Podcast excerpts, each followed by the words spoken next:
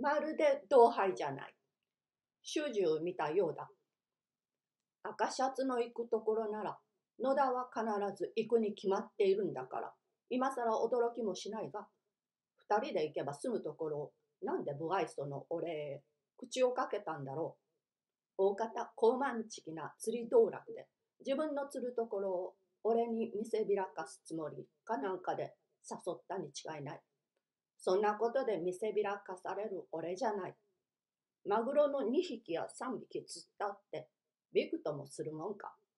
俺だって人間だ。いくら下手だって糸さえ下ろしゃなんかかかるだろう。ここで俺が行かないと赤シャツのことだから下手だから行かないんだ。嫌いだから行かないんじゃない。と邪推するにそういない。俺はこう考えたから行きましょうと答えた。それから学校を閉まって一応家へ帰って支度を整えて停車場で赤シャツと野田を待ち合わせて浜へ行った。船頭は一人で船は細長い東京編では見たこともない格好である。さっきから船中見渡すが釣り竿が一本も見えない。釣り竿なしで釣りができるものかどうする了見だろうと野田に聞くと、沖釣りには竿は用いません。糸だけでゲス。と、エラを撫でて、くろうとじみたことを言った。こうやり込められるぐらいなら黙っていればよかった。船頭はゆっくりゆっくり漕いでいるが、修練は恐ろしいもので、見返ると浜が小さく見えるくらいもう出ている。紅白寺の五重の塔が森の上へ抜け出して、針のようにとんがってる。向こう側を見ると青島が浮いている。これは人の住まない島だそうだ。よく見ると石と松ばかりだ。なるほど、石と松ばかりじゃ住めっこない。赤シャツはしきりに眺望して、いい景色だ、と言っている。野田は絶景でゲス、と言っている。絶景だかなんだか知らないが、いい心持ちにはそういない。広々とした海の上で潮風に吹かれるのは薬だと思った。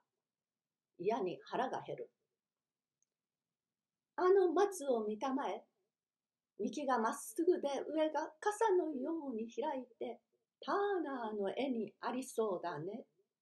と赤シャツが野田に言うと、野田は、まったくターナーですね。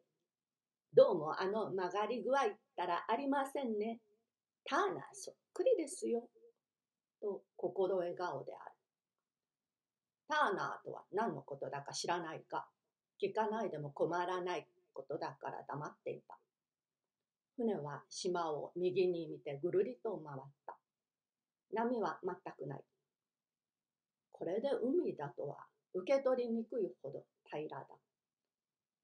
赤シャツのおかげで甚だ愉快だ。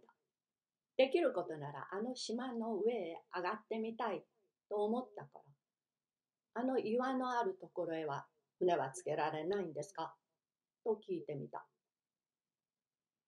つけられんこともないですが、釣りをするにはあまり岸じゃいけないです。と赤シャツが異議を申し立てた。俺は黙ってた。すると野田が、どうです京都？これからあの島をターナー島と名付けようじゃありませんか？と余計な発議をした。赤シャツは、そいつは面白い。我々はこれからそう言おうと賛成した。この我々のうちに俺も入ってるなら迷惑だ。俺には青島でたくさんだ。あの岩の上にどうです？ラファエルのマドンナを置いちゃいい絵ができますぜ。と野田が言うと。マドンナの話は予想じゃないか。ほほほほ。と赤シャツが気味の悪い笑い方をした。何？誰もいないから大丈夫です。とちょっと俺の方を見たが、わざと顔を背けてニヤニヤと笑った。俺は何だか嫌な心持ちがした。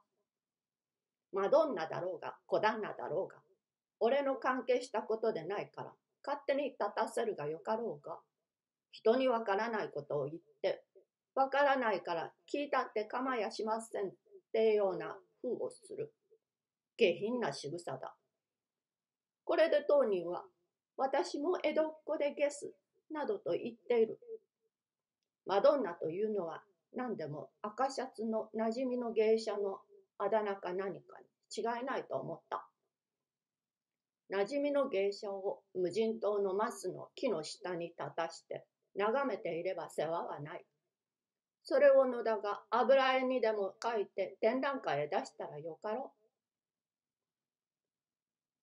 ここいらがいいだろう。と、船頭は船を止めて、怒りを下ろした。幾広あるかねと赤シャツが聞くと、無広ぐらいだという。無広ぐらいじゃ、タイは難しいな、と赤シャツは糸を海へ投げ込んだ。大将、タイを釣る気と見える。強胆なものだ。